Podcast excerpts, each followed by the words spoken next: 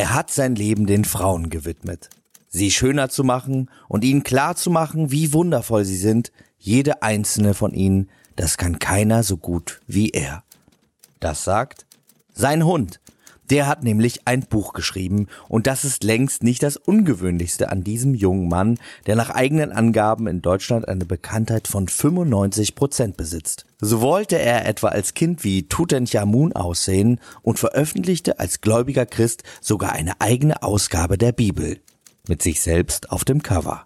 Für sie ging der Rummel schon lange los, bevor sie ihre ersten Gehversuche in einer Moderedaktion und auf YouTube machte. Als Kind einer Schaustellerfamilie wurde sie praktisch auf dem Jahrmarkt groß und lernte früh, sich immer wieder neu auf Menschen einzulassen, was ihr in ihrer heutigen Arbeit sehr zugute kommt. Ob sie ihre Tage nun mit einer Domina oder einer Moped-Gang im Osten Deutschlands verbringt, immer wieder schafft sie den Spagat zwischen ehrlichem, zugewandten Interesse und berechtigter Kritik.